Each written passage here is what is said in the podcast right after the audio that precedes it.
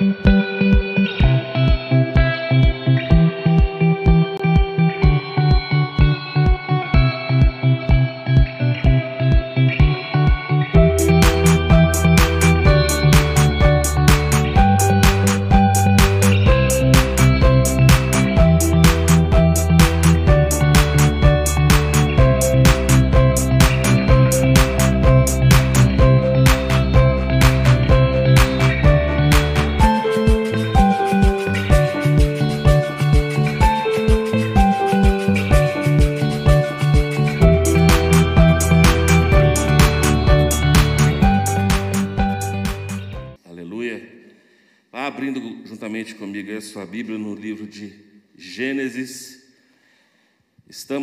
última porção do livro de Gênesis, amém?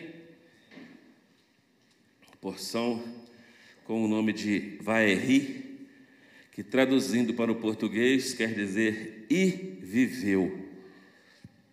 Ela inicia falando assim: E Jacó viveu 17 anos na terra do Egito. Por isso o nome da porção. Aleluia! Antes de continuar, vamos orar mais uma vez. Senhor, mais uma vez, Senhor, tua palavra encontra-se no seu altar, diante de ti, meu Deus.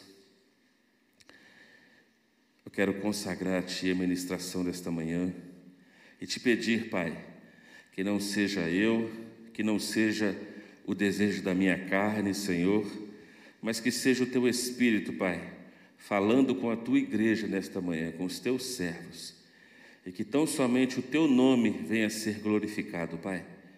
Que eu desapareça, meu Deus, que eu continue sendo apenas só um instrumento na Sua mão, que eu continue sendo apenas a luva, Pai, mas o Senhor é aquele que opera, é aquele que faz grandes coisas, Pai, pelo teu povo. Em nome de Yeshua, toma todo o direcionamento, Pai, é o que nós pedimos e te agradecemos. Amém. Glória a Deus. Shabbat Shalom, você que está aqui, Shabbat Shalom, você que está em casa, mais uma vez. Continuando aí, ó, a última porção do livro de Gênesis, né? Para Shavaeri, que vai de Gênesis 47, verso 28 até Gênesis, verso, capítulo 50, verso 26, o último capítulo todo. E eu coloquei como tema para esta porção poder para.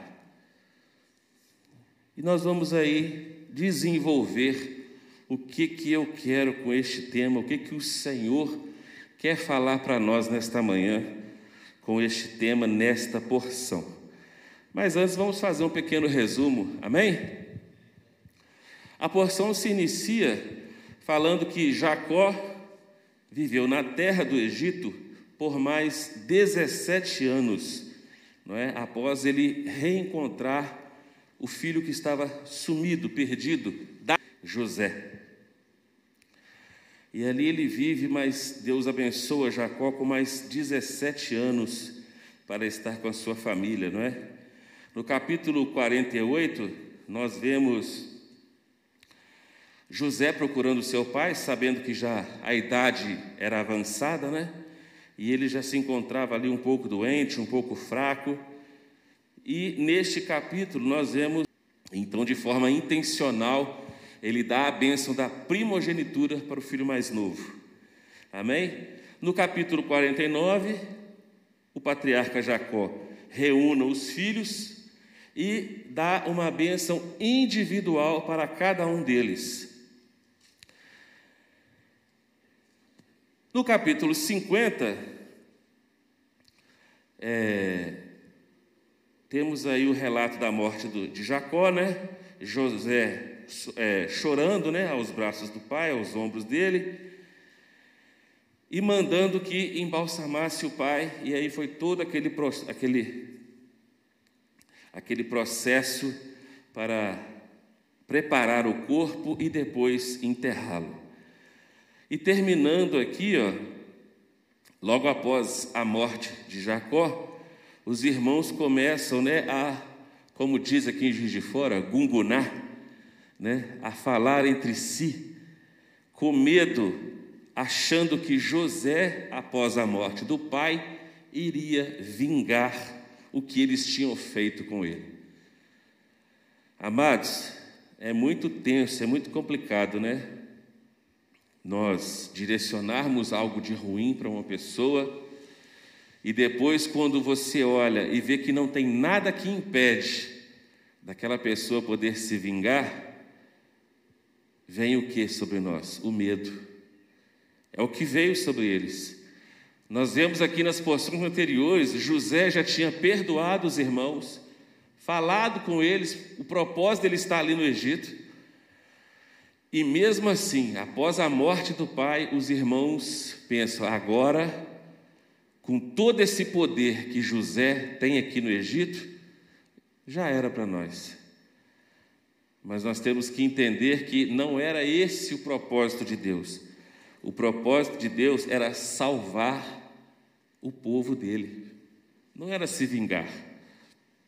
E aí ele segue dizendo aqui no verso 20 do capítulo 50: Vocês desejaram prejudicar-me, mas Deus planejou para o bem. Entenda que os irmãos fizeram uma coisa de ruim e Deus inverteu a situação e fez coisa boa. Aí tem uma frase que o nosso pastor sempre diz aqui, vamos ver se os mais ligados vão lembrar: de tudo, Deus tira um proveito. Às vezes a intenção é a pior de todas. Deus vai lá e vê algo de bom e tira aquilo que é bom. Os irmãos desejaram sumir com o irmão mais novo. E Deus fez com que ele fosse o provedor da vida para toda a sua família. Aleluia! Para que isso resultasse no que se vê hoje, ele segue dizendo, a salvação da vida de muitas pessoas. E ali, né? Então, basicamente, ele explica novamente para os irmãos: gente, vocês estão aí preocupados com vingança. O propósito de Deus aqui é outro. O propósito de Deus é vida. O propósito de Deus não é vingança, não é falar, não é brigar. O propósito de Deus é dar vida. E foi isso que Deus fez ali neste episódio do Egito. Amém? Poder para. Vemos nesta porção o patriarca Jacó em vários momentos, como eu já disse no, no resumo, conversando com José, lhe pedindo favor por meio de juras. O que, que foi esse relato? Deixa eu só lembrar mais uma vez. Jacó pede o seu filho para enterrá-lo junto com os seus pais. É esse o pedido que ele faz. Está aqui relatado, ó. Vamos ver. Aleluia.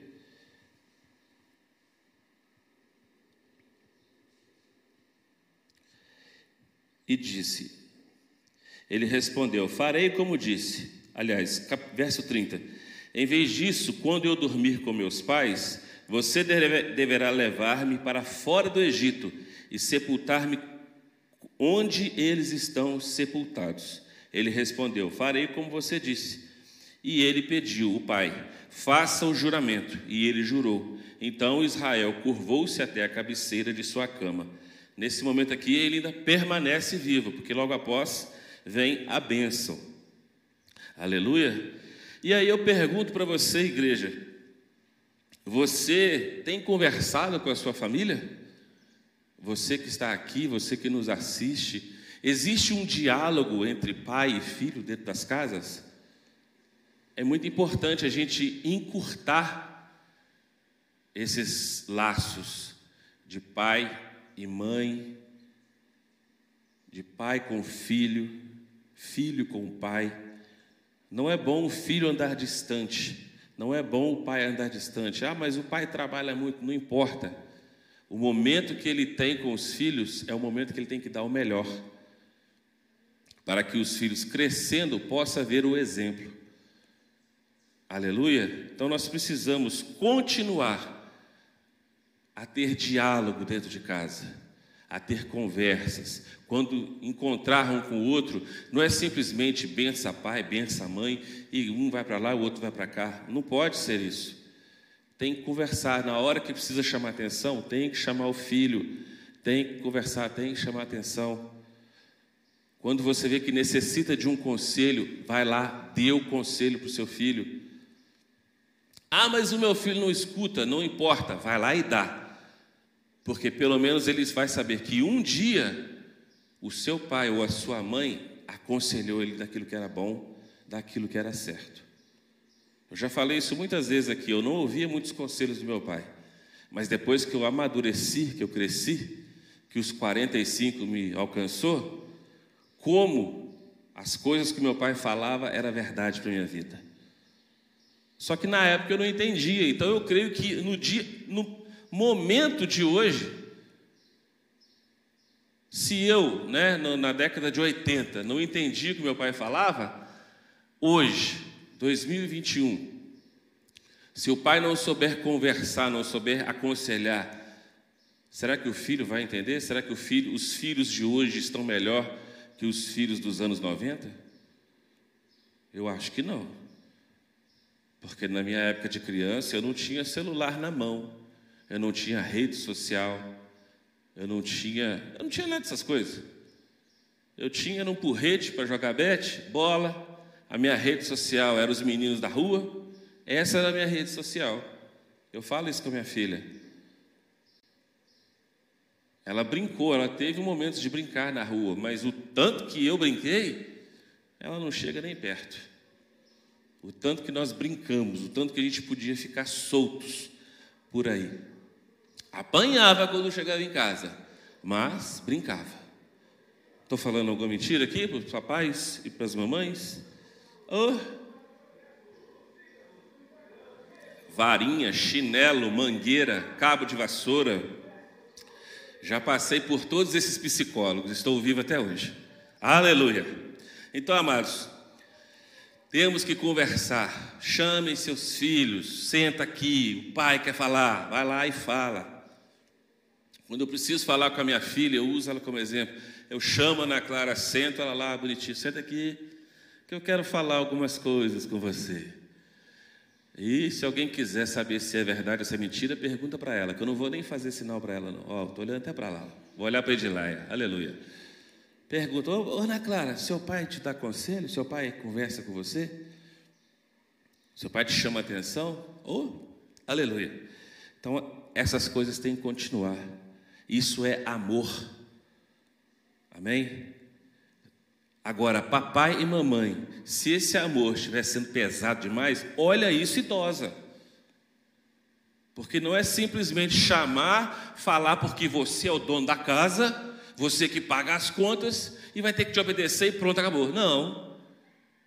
Isso tudo é verdade, mas você tem que saber como colocar essa verdade para que o seu filho possa entender. Porque se você mostra para ele um líder autoritário, ele vai crescer achando que tem que ser autoritário também. E você não está com o seu filho 24 horas para livrar a cara dele lá na rua, quando ele colocar o autoritarismo dele em prática. Porque ele aprendeu com quem? Com o professor? Não, foi com o pai, com a mãe. Então saiba conversar, saiba corrigir. Se tiver que dar uma palmada, dá uma palmada. Se na conversa chorar, deixa chorar para lá. É coitadinho, coitadinho nada. Nunca vi ninguém falar que morreu porque estava chorando. Não é? Então deixa chorar. Aleluia.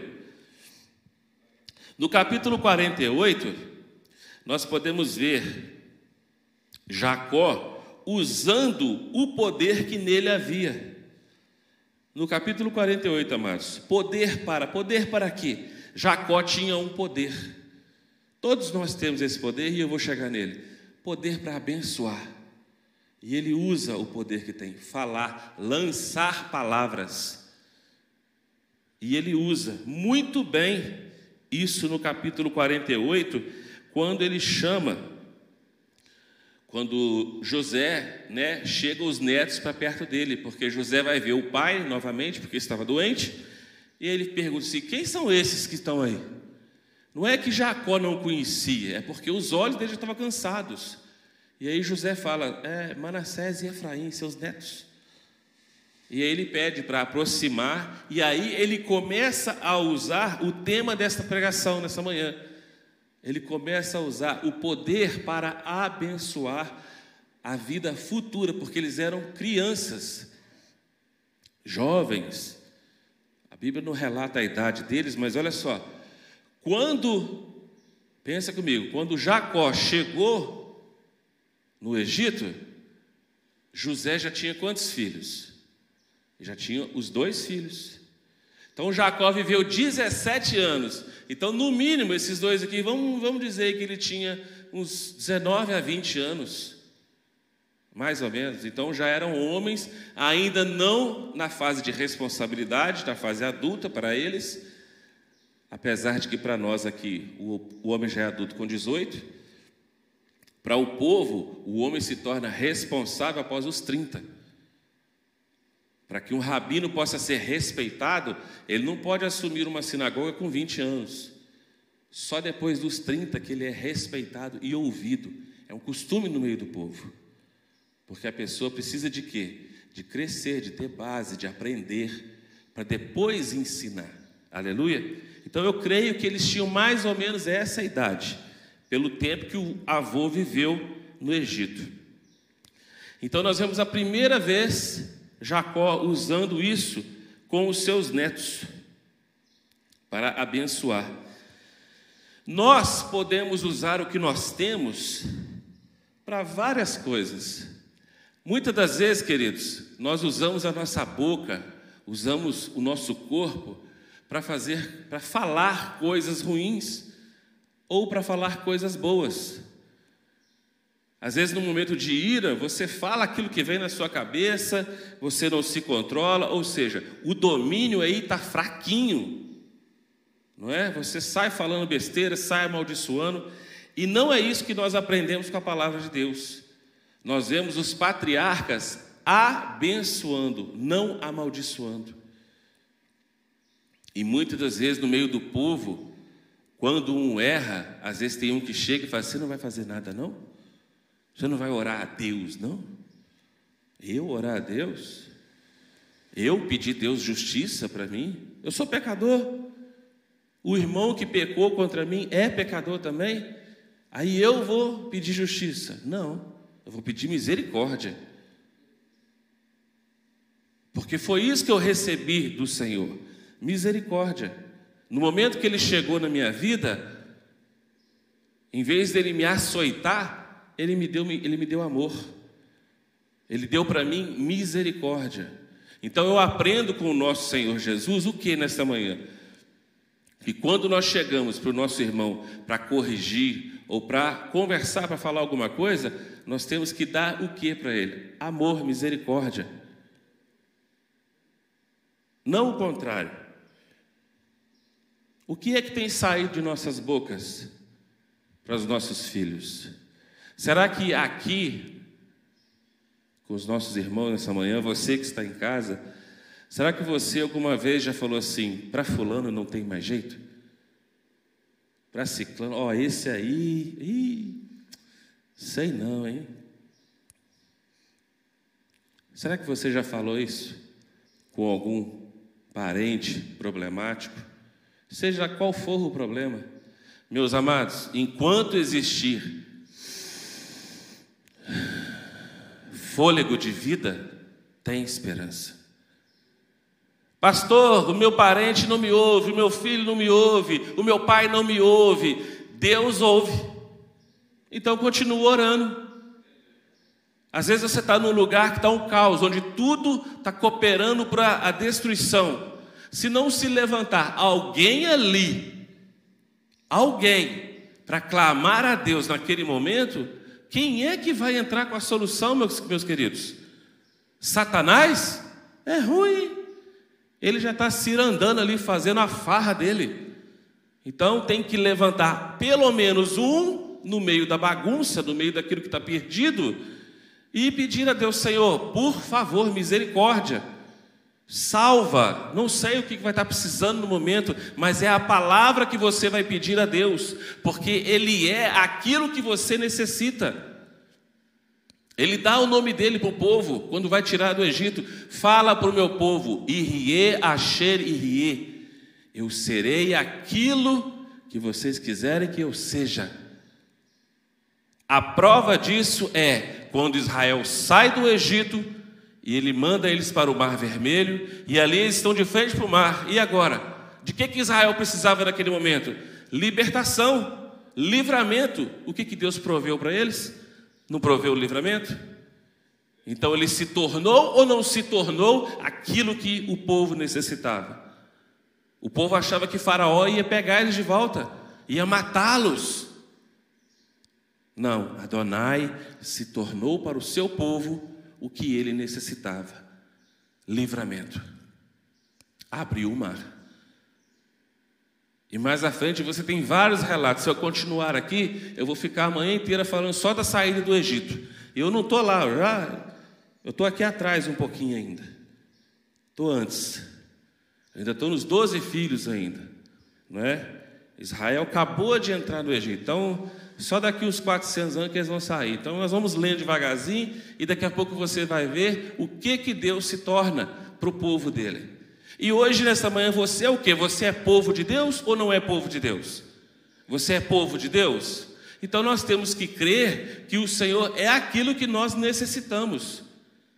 Amados, nesta, nesta noite eu não dormi um minuto sequer, que eu me lembre. Foi a noite inteira, nariz escorrendo, vai no banheiro, soa o nariz, volta para a cama, senta, bebe água, boca seca. Falei, meu Deus do céu, eu não vou no culto, não. Mas aí eu passei né, o tema para o meu irmão Mateus, Diácono Mateus. Fiquei até tarde lá, acabando de preparar. Falei, não, eu vou. Ou Deus me coloca em pé aqui para ministrar a palavra, ou então eu vou ter que. Vai ser só UPA na minha vida? Albert Seib? Não. Deus está sendo para mim aqui, nesse momento, o que eu estou necessitando eu estou necessitando de força para continuar ministrando a palavra dele. Eu não sei se os irmãos repararam, mas eu sentei um pouco na hora do louvor, porque eu estava sentindo cansaço já no corpo. Porque a gripe deixa a gente muito debilitado. E eu bebo água igual um camelo na gripe. Ontem, só ministrando, terminando aqui a ministração, foi um litro, sentadinho, tomando, e minha esposa, ela foi, ainda pegou um golinho, mas é um litro d'água, porque eu fico muito seco. Mas eu estou aqui, não estou? Então Deus está provendo ou não está provendo forças para mim estar aqui? Pode ser que quando eu sair, o meu corpo volte a, a sentir novamente. Se Deus quiser que ele sinta. Mas pode ser que eu saia daqui e não tenha mais nada. E logo à noite estarei no meio dos irmãos de novo. Porque Deus está provendo. Às vezes Deus provê bênçãos para a nossa vida instantânea e a gente não vê. Não vê. Porque, me responda, me corrija se eu estiver enganado. Gripe, derruba ou não derruba os homens da casa? O homem pega uma gripe, ele arreia. Ele cai na cama, eu estava caído lá, me entrega ao colchão. Oh, colchão de mola gostoso. Aleluia. Aí a aguinha na cama, remedinho na cama, em parte a gente até gosta, né? Mas a gente cai ou não cai? Não é só gripe, não, qualquer outra coisa. O homem ele sofre muito mais do que as mulheres. Não, pastor Lai? É, o pastor Lai ele é uma exceção, né? Diz ele, não é, Sidneia? Está entendendo? E se você necessitar de Deus ali naquele momento, você primeiramente tem que agir o quê? A sua fé. Eu creio que Deus é comigo, eu creio que eu vou chegar, eu vou levantar e vou fazer aquilo que eu preciso fazer hoje, porque não tem ninguém que faça, entende? Então Deus provê aquilo que você necessita, mesmo que seja temporariamente. Israel não precisou atravessar o mar várias vezes, não, o mar vermelho, foi uma vez só.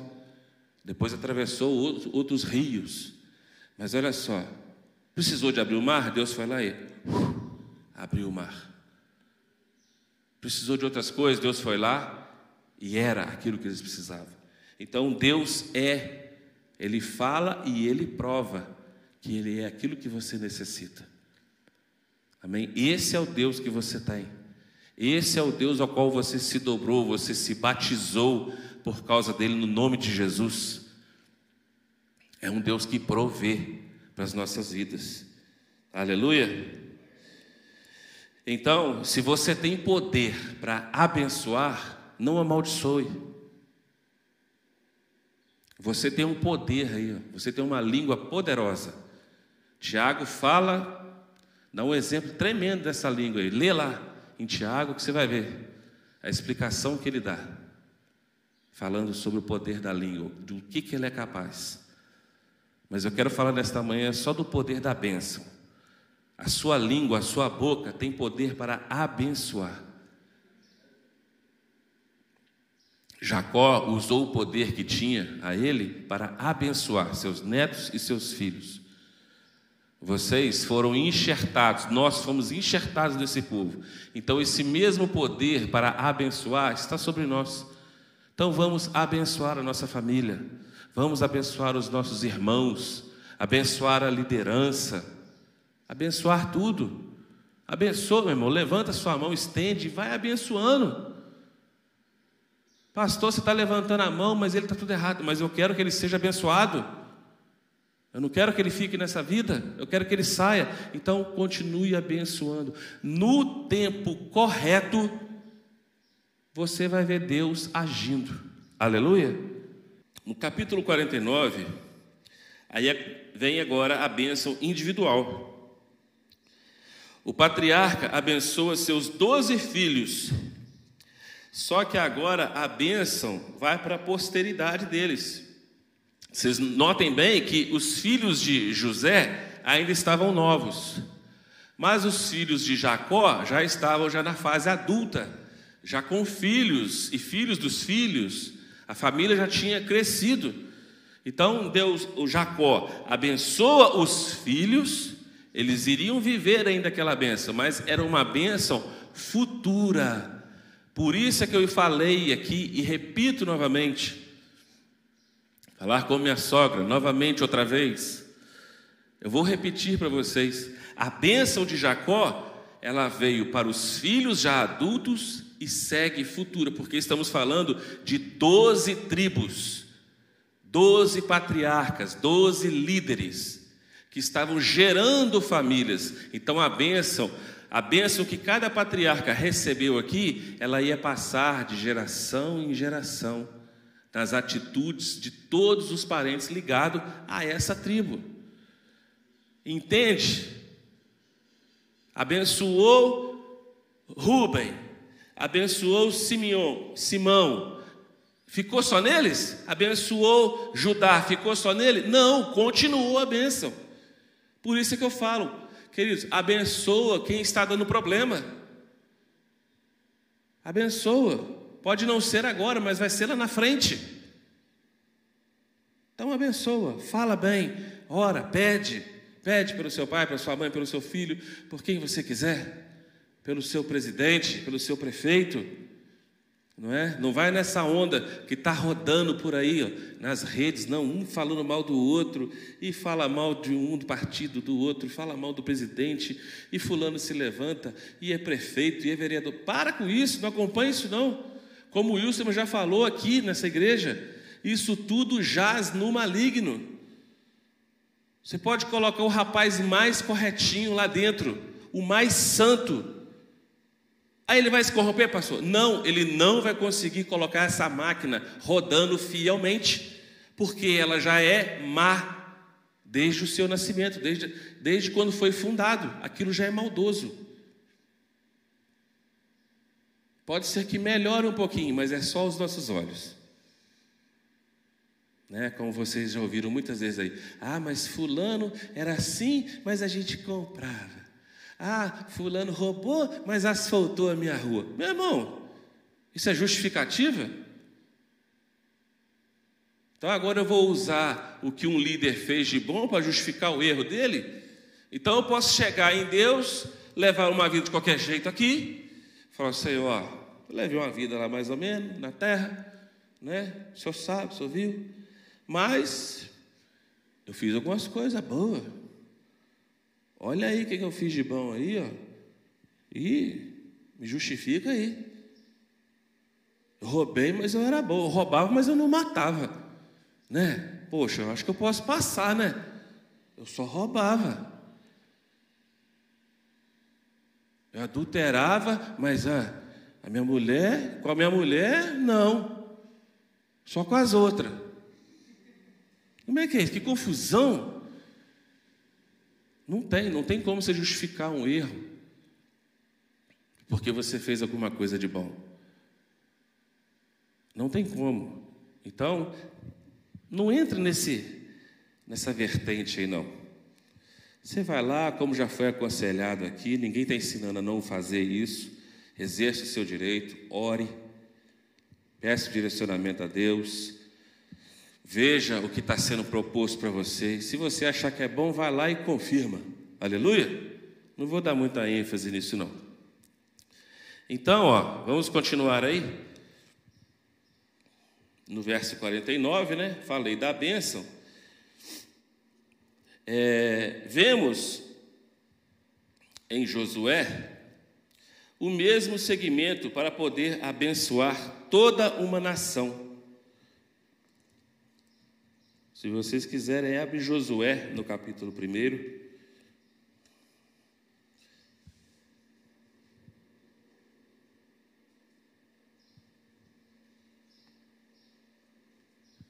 Josué, capítulo 1.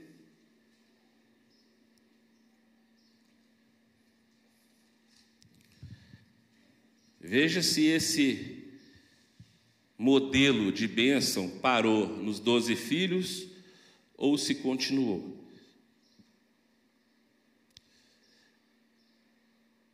Capítulo 1. E sucedeu depois da morte de Moisés, servo do Senhor, que este falou a Josué, filho de Num, servidor de Moisés, dizendo: Moisés, meu servo, é morto, dispõe-te agora, passa esse Jordão, tu e todo este povo, a terra que eu dou aos filhos de Israel. Todo lugar onde pisar a planta do vosso pé, vou-lo tenho dado, como eu prometi a Moisés. Desde o deserto do Líbano até ao grande rio Eufrates, toda a terra dos heteus até o mar grande, para o poente do sol será o vosso limite. Ninguém te poderá resistir todos os dias de tua vida. Como fui com Moisés, assim serei contigo. Não te deixarei nem te desampararei. E ele o anima.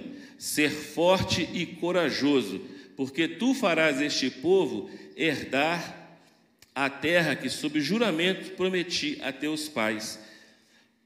Faz uma pequena parada aí. Josué aqui está recebendo toda a responsabilidade de Moisés em conduzir o povo. Josué, se não fosse um homem que ficou o tempo todo ao lado de Moisés, na tenda, sabedor de tudo que aconteceu em Israel, se ele estivesse fora da tenda, vivendo no meio do povo, amados, o que, vocês acham que ele ia pensar? Eu vou ajudar esse povo reclamão a ganhar terra prometida? Eu não. Vai me dar trabalho, não quero não. Mas olha onde Josué estava, o tempo todo ao lado de Moisés e o tempo todo na tenda aprendendo com Moisés, vendo Deus agir, vendo a misericórdia de Deus com o povo. Então, isso tudo falou mais alto para Moisés quando ele recebeu a ordenança. Ele, opa, eu tenho poder para abençoar o meu povo. A bênção de Josué aqui para Israel é fazer com que eles chegassem na terra prometida. Deus lançou palavras de encorajamento e falou: ó, o que, que você vai fazer? No, no verso 7, tão somente ser forte e muito corajoso, para teres cuidado de fazer segundo toda a lei que meu servo Moisés te ordenou. Está vendo o tempo que ele aprendeu com Moisés? Ele aprendeu a palavra de Deus. Dela não te desvies nem para a direita nem para a esquerda, para que sejas bem-sucedido por onde quer que andares. Amados, você já deve ter escutado pessoas aplicarem de N formas ser bem-sucedido por guardar. Aí não se fala lei, fala as palavras de Deus. Mas aqui é para guardar os mandamentos, é aquilo que nos corrige, que nos dá direcionamento. Guardar mandamentos, você está recebendo direcionamento do que é certo, do que é errado. E você vai ser bem-sucedido naquilo que você fizer. Não cesses de falar deste livro da lei. Olha aí, ó, o Shema. Antes, medita nele dia e noite, para que tenhas cuidado de fazer tudo segundo escrito, tudo quanto nele está escrito. Então farás prosperar o teu caminho e serás bem-sucedido. Não te mandei eu ser forte e corajoso. Não temas, nem te espante, porque o Senhor teu Deus é contigo por onde quer que andares. Esses nove versos aqui, ó, Deus está comissionando, encorajando Josué e o abençoando, para que ele possa assim abençoar o povo dele, o povo de Israel. Né? Então segue com o mesmo molde. A Bíblia não vai variando porque Deus passou por problemas no meio do povo, não. O que ele traçou vai se cumprindo livro após livro, situação após situação. Deus nunca perde o controle de nada. Aleluia. Você vê também aqui em 2 Reis 2, de 1 a 12, você vê Davi fazendo as mesmas coisas, usando o poder que nele havia. Qual o poder que Davi tinha? Lançar as palavras de bênção para os seus filhos. E aqui Davi está comissionando Salomão, que seria o sucessor do trono. E se você for lá em 2 Reis, vê se vai estar diferente de Josué. Vamos dar uma olhadinha aqui. Segunda ou primeira? Primeira, perdão. Primeira Reis 2. Eu não vou ler ele todo, não. Mas algumas coisas eu quero. Aproximando-se os dias da morte de Davi, deu ele ordens a Salomão, seu filho, dizendo: Eu vou pelo caminho de todos os mortais. Coragem, pois, e sê homem. Guarda os preceitos do Senhor teu Deus, para andares nos seus caminhos, para guardares os seus estatutos e os seus mandamentos, e os teus juízos, e os teus testemunhos como está escrito na lei de Moisés, para que prospere em tudo quanto fizeres, onde quer que fores. E depois você continua lendo. Qualquer semelhança aqui será mera coincidência? Josué recebendo as palavras bem parecidas, Davi passando a incumbência do seu filho no reino, Olha, Davi, Davi chega assim e fala: Salomão, meu filho, papai lutou muito, papai matou muito, papai ficou rico, e agora papai está morrendo, e você vai herdar o trono. Você não precisa fazer nada, tá? Já deixei dinheiro para você, propriedades, tudo. Você vai continuar sendo rei. O que, que será que ia acontecer com esse reinado? Ia ruir. Ruir. Mas não foi assim. O que, que o pai fala para o filho? Guarda os mandamentos de Deus para que você prospere em tudo que você for fazer. Agora, se você parar e analisar, traz para os dias de hoje.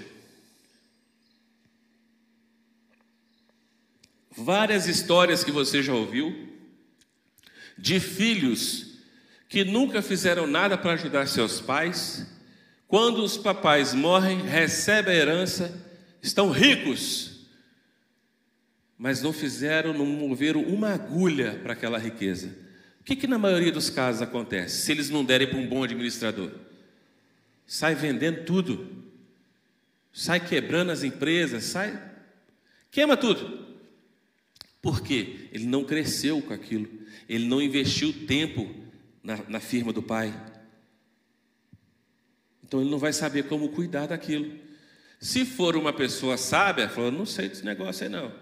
Vou contratar um administrador bom, vou pagar bem a ele, e aí ele vai dar seguimento. Por quê? O administrador estudou para tal coisa.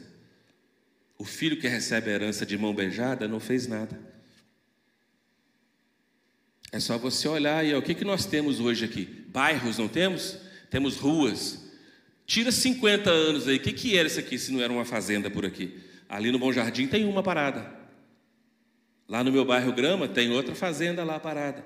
O que, que era o meu bairro antes? Era uma fazenda, era o Mussungê do Grama, aquele negócio lá. Era só pasto, era de um dono só. O pai morreu, aí os filhos que antigamente cresciam com o pai foram dando seguimento. Aí os filhos, os, os filhos do, do filho foi relaxando, aí o outro filho já ajudou, mas nem tanto. Aí o filho do filho do filho não fez mais nada. Quando morreu todo mundo, o que, que eles fizeram? Dividiu tudo, picou, vão fazer lote disso aqui, vão fazer sítio, vão fazer granja e vão ganhar dinheiro, porque a gente não sabe trabalhar. Então a única forma que eu tenho de ganhar dinheiro é vendendo as posses do meu pai. E por isso hoje você tem bairros. Por isso. Por isso a gente mora um pouco mais próximo do outro. Porque antes você morava na fazenda do, do senhor tal. E o seu conhecido na outra fazenda, lá longe. Você tinha que às vezes viajar um dia, dois dias para vê-lo. Não, hoje aqui você estende seu dedinho, o ônibus para, ou você vai para o centro e pega o ônibus para onde você quiser, ou você vai direto para o bairro que você quer. Por isso hoje você tem bairros. Porque os filhos picaram tudo e venderam tudo. E isso continua até hoje. Ainda existem fazendas por aí, ainda existem filhos com bastante terreno, mas estão vendendo e fazendo loteamentos, bairros.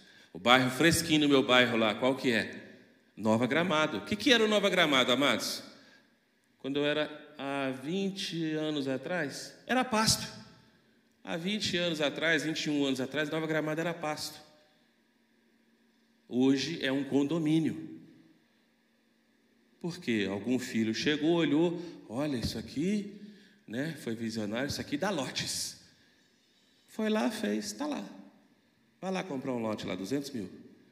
Vai lá construir uma casa, 600 mil. Vai comprar uma casa, um milhão e meio. É assim. Então nós temos que dar valor, passar valores para que os nossos filhos continuem com o seu legado. Pode ser, e eu espero, que a minha filha não seja padeira, mas ela tem uma história de vida de um pai que foi padeiro. Não é? Nós aconselhamos, nós direcionamos para aquilo que ela quer. Mas não, se eu cheguei até aqui e ela chegando lá à sua idade adulta, tendo consciência, eu cheguei aonde eu estou porque meu pai e minha mãe um dia eram assim, assim e fizeram isso por mim. Ela vai estar valorizando o que ela tem nas mãos e passando adiante para os filhos. Entendeu a indireta, né, filha? Casou, me dá netinho. Aleluia. Entenderam? Tudo de mão beijada, amados, não dá certo. Não precisa ser só riqueza. Se você dá tudo para o seu filho, ele quebra brinquedo um atrás do outro. Tudo que seu filho quer, você dá. Toma, toma. Ô pai, eu quero o PS5. Você vai lá e se endivida e toma. Daqui a pouco o PS5 já está ruim. Ô pai, ó, já saiu outro. E por aí vai. Ó, eu quero esse bonequinho. É, quebrou. Pai, me dá outro. O pai vai dando. O filho que não ouve não, não aprende a dar valores. Filho que não ouve não, ele não aprende a dar valor. Então, de vez em quando tem que ter um não aí. Não, não vai. Não, não pode. Você tem que pôr limites. Porque senão a criança cresce autoritária, como eu já falei lá atrás, e sem limites. Porque o pai dava tudo, o pai, com o pai podia tudo. Se com meu pai eu podia tudo, por que, que hoje que eu estou formado, sou um doutor, uma doutora, advogado, um juiz, eu não vou poder tudo? Entende? Aí vira lá aquele juiz que você não gosta nem de olhar na cara dele, porque ele é arrogante, autoritário. Infelizmente existem pessoas assim. Porque alcançou o cargo, sentou na cadeira, acha que é Deus, mas Infelizmente eu digo para eles: vocês não são. Só Deus é Deus. Só Adonai é Deus. Só Ele tem todo o poder. Aleluia. Então, Davi fez o mesmo com o filho Salomão, não fez? Olha só, eu estou falando de bênção, não estou? Abençoar vem do hebraico barar. Barar, não confunda. Brahá é bênção. Quando fala assim, em algumas passagens lá de Mateus, dos evangelhos, e citou uma brahá, citou uma bênção. Barar é abençoar, vem do hebraico. O que quer dizer barar, pastor? Abençoar, bem dizer, louvar, conceder poder para. Quando você abençoa a sua família, o seu filho, quem você quiser, o seu esposo, você está concedendo poder para, porque você não abençoa em seu nome, você abençoa em nome de quem? De Jesus. Você está usando a sua boca para citar uma bênção, para abençoar alguém, no nome dele, você está concedendo poder para que aquela pessoa seja bem-sucedida. Poder para que ela seja próspera. Então, amados, segura essa dica. Abençoe seus filhinhos desde pequeno. Meu filho é bagunceiro, abençoa ele. Corrige e abençoa. Corrige e abençoa. Uma hora você vai ver ele endireitando. Aleluia. Aprenda a usar o que Deus, a ferramenta que Deus te dá. Você tem poder para abençoar. Então, use esse poder. Para que lá na frente você esteja o quê? Tranquilo, satisfeito. Nossa, que alegria que meu filho me dá. Que alegria que meus filhos me dão. Porque você aprendeu isso a tempo e praticou. Ah, pastor, e meus filhos que já estão grandes? Continue abençoando eles eu não tive esse tempo, eu não aprendi, eu estou aprendendo agora. Então, vai daqui para frente. Deus não quer saber da sua vida lá atrás, não. Ele não vai lá pegar os seus pecados e falar: olha, você fez isso, por isso que você está passando essa situação. Não. Você aprendeu agora, continue a praticar daqui para frente. Ele quer daqui para frente. Aprendeu, faz. É assim. Aprendeu, faz. Aprendeu outra coisa? Faz. Está errando? Opa, Pastor falou isso aqui, eu estou vacilando, hein? Não, mas eu vou parar. Ora a Deus, pede perdão e volta a fazer. Porque a gente, a gente, nós somos assim. Nós erramos, amado. Às vezes nós nos acostumamos. Às vezes é tanto problema que a gente vai passando que a gente vai relaxando. Só que chega uma hora que o Espírito Santo fala assim: ô, essa medida aí está um pouco alta, hein? Ô irmãozinho, ô crente, você está ficando meio abusado. Aí eu sei, opa, é mesmo. Tem que consertar isso. Perdão, Senhor. E reinicia. Nós não temos que ter vergonha de pedir perdão a Deus e reiniciar a nossa vida, porque erramos. Ah, porque eu pequei, eu não vou mais na igreja, eu não sou digno. Que isso? Você está sendo Deus para a sua vida aí, meu irmão. Para com isso. Pecou, pede perdão a Deus e vai com essa esse rostinho, essa carinha linda sua para a casa do Senhor. Você pediu perdão, você reconheceu que você estava errado e vão lá que ele quer o quê? Bola para frente, meu filho. Então, você já reconheceu, eu te perdoo, aquele irmão que você pediu perdão já te perdoou, então vamos embora. Segue o barco. Para com esse negócio. Ah, não vou ceiar, porque esse mês eu não sou digno. Eu me examinei, eu vi que eu pequei contra Deus, eu pequei contra Edileia, minha esposa, e eu não vou tomar ceia. Então quer dizer que eu posso ser o juiz da minha vida. Eu não preciso de Deus para me julgar, então não. Fica quieto aí, rapaz. É assim então? Não. Pequei contra minha esposa, peço perdão para ela. Ô Didi, me perdoa, tá? Que negócio que eu falei. Tá de cabeça quente né? Amado, essa mulher é uma guerreira, aleluia. Espero que os maridos aí tenham grandes guerreiras do seu lado. A minha é uma guerreira. Pede perdão e continua. Da mesma forma que você pode usar o poder que você tem para abençoar, use esse mesmo poder para se abençoar. Porque se você não se amar, como é que você vai dar amor? para que você ame o próximo, você tem que amar a si mesmo. Então, usa o que é bom da palavra de Deus para a sua vida. Opa, que legal. Eu me abençoo. Ou oh, eu me amo. Tá bom, você se ama, se ame. E agora você pode dar esse amor. O que, que adianta eu falar para Ana Clara, te amo, minha filha, se eu não amo a mim mesmo? Se eu não me preocupo com a minha saúde? Tá certo que eu sou um pouquinho tranquilo com a saúde, mas eu tenho a Edileia que me cobra. Eu tenho o Espírito Santo que me faz dar uma olhada assim. Aleluia. Mas aí eu vou lá no médico, está tudo bem, graças a Deus. Aí continua. Né? Enquanto está tudo bem, a gente vai. Glória a Deus. Toma uns chazinhos daqui, uns, uns vinagre de lá, né? Amados, vinagre de maçã, vocês já tomaram isso? Horrível, né? Chama na hora, né? Tomou, ele quase volta. Mas é bom para a saúde. Então, toma lá um vinagrezinho de vez em quando, né? Para melhorar a saúde, as coisas que a natureza me dá.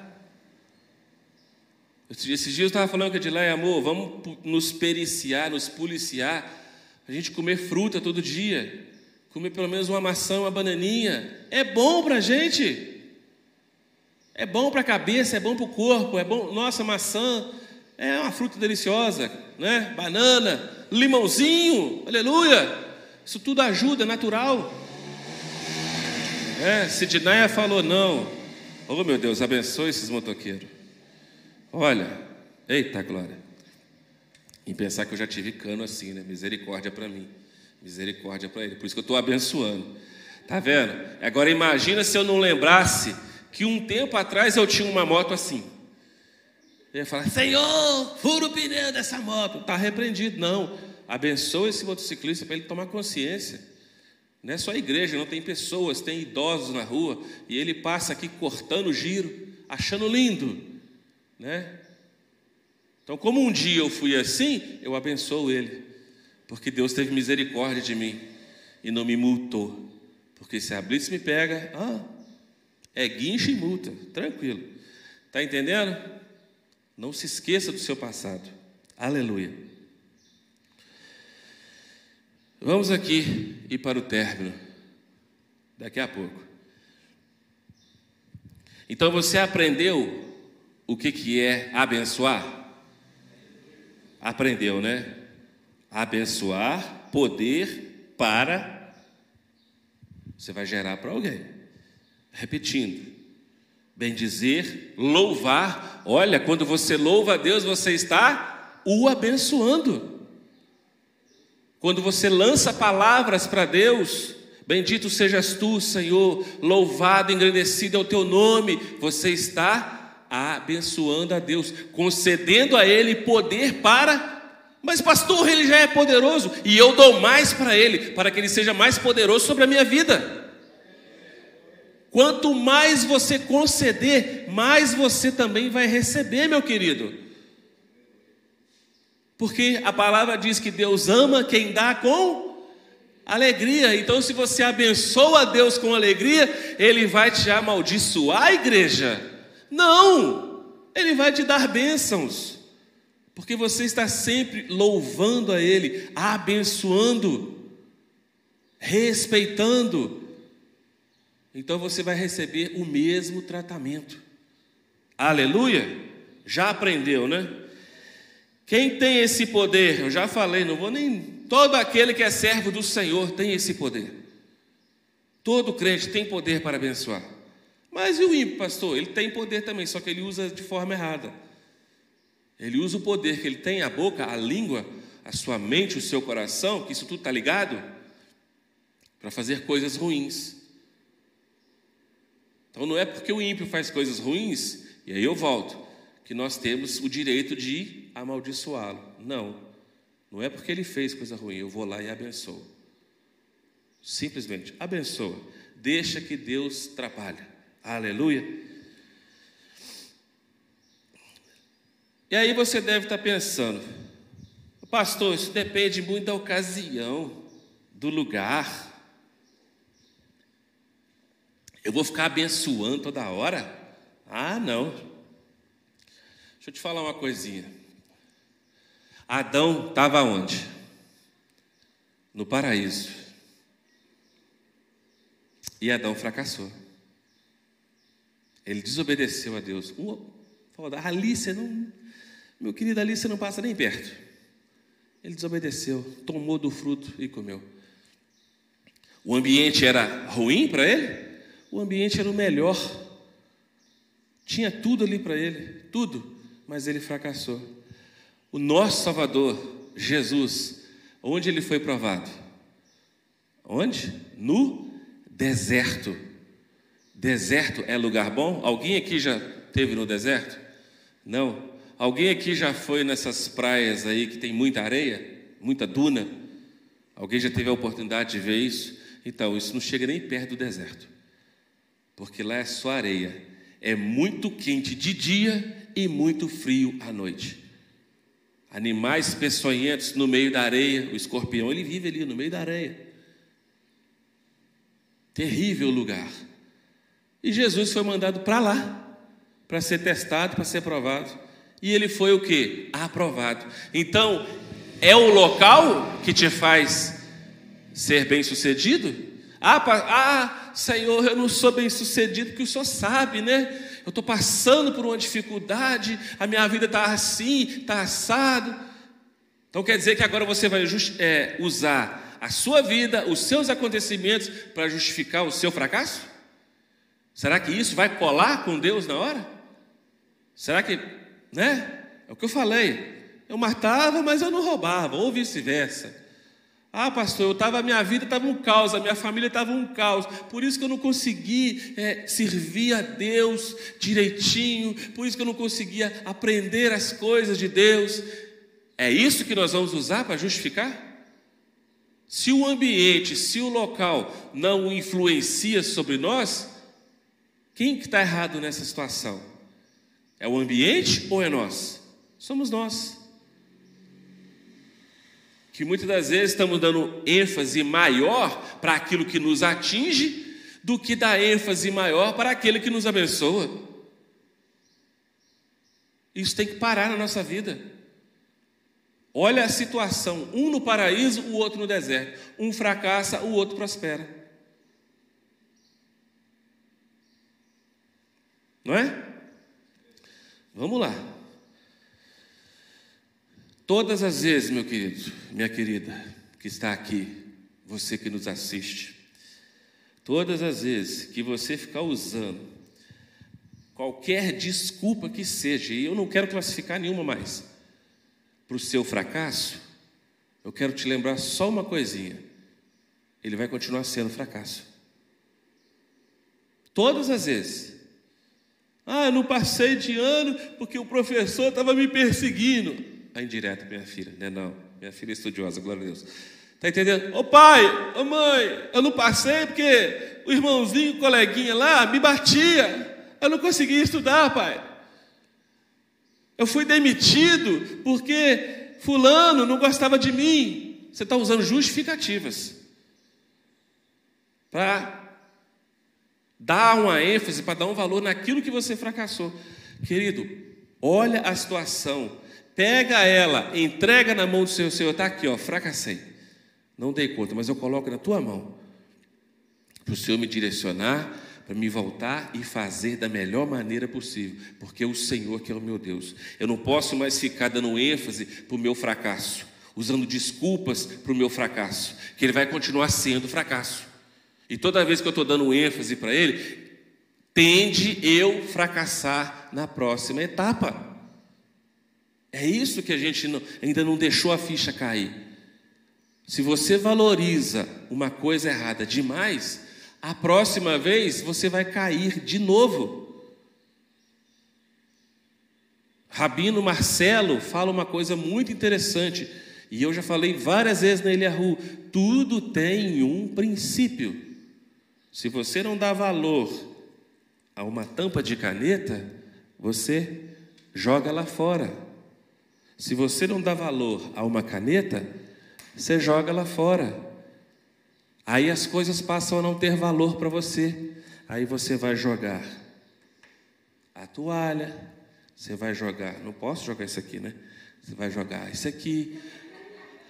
Quando pensa que não, você está jogando fora a sua carreira, você está jogando fora a sua família, os seus projetos, porque você cresceu não dando valores aos mínimos detalhes.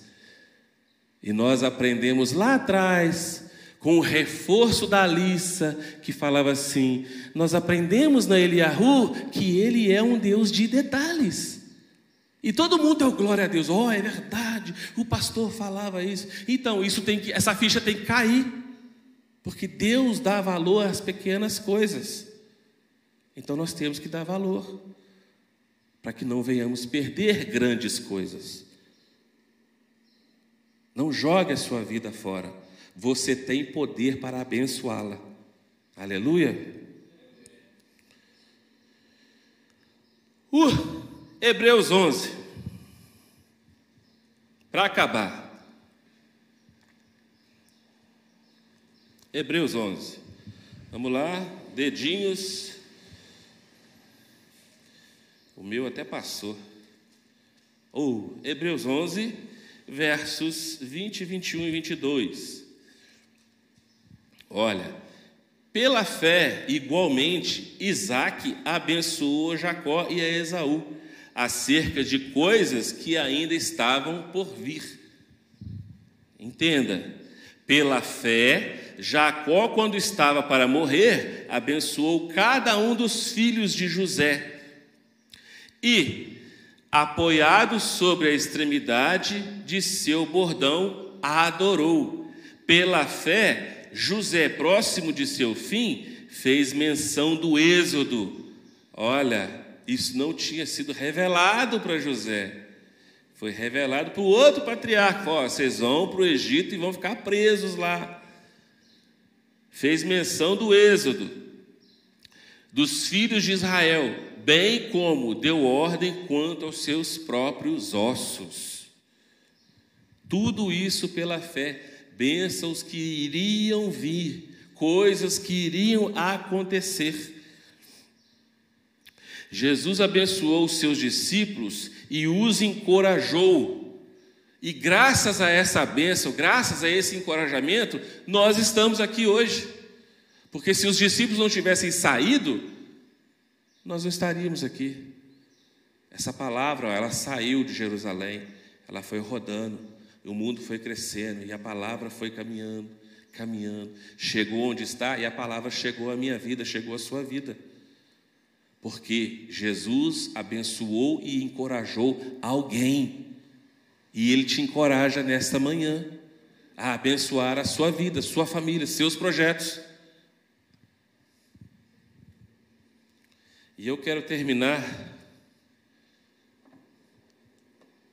Eu não quis copiá-la, eu faço uso do livro, não é? E eu quis trazer para me ler. Eu quero ler uma oração do Rabino Marcelo, que diz assim: que o Senhor, que faz parte dessa porção, tá?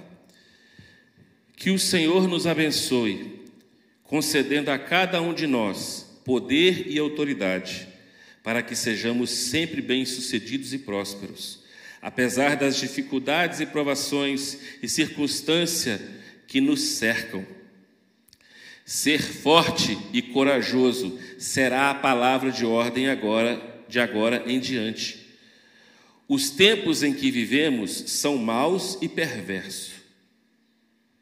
Teremos de nos valer de muita sabedoria e discernimento para guardarmos a nossa fé e a nossa salvação Josué também viu e entendeu essas palavras quando estava prestes a conquistar a terra prometida. Temos um céu que nos aguarda e um paraíso que nos espera, o Éden. Temos um Pai que nos quer no reino divino. Essa é a nossa terra prometida. Lutemos por ela, sejamos fortes e corajosos. Aleluia! Louvado seja Deus. thank you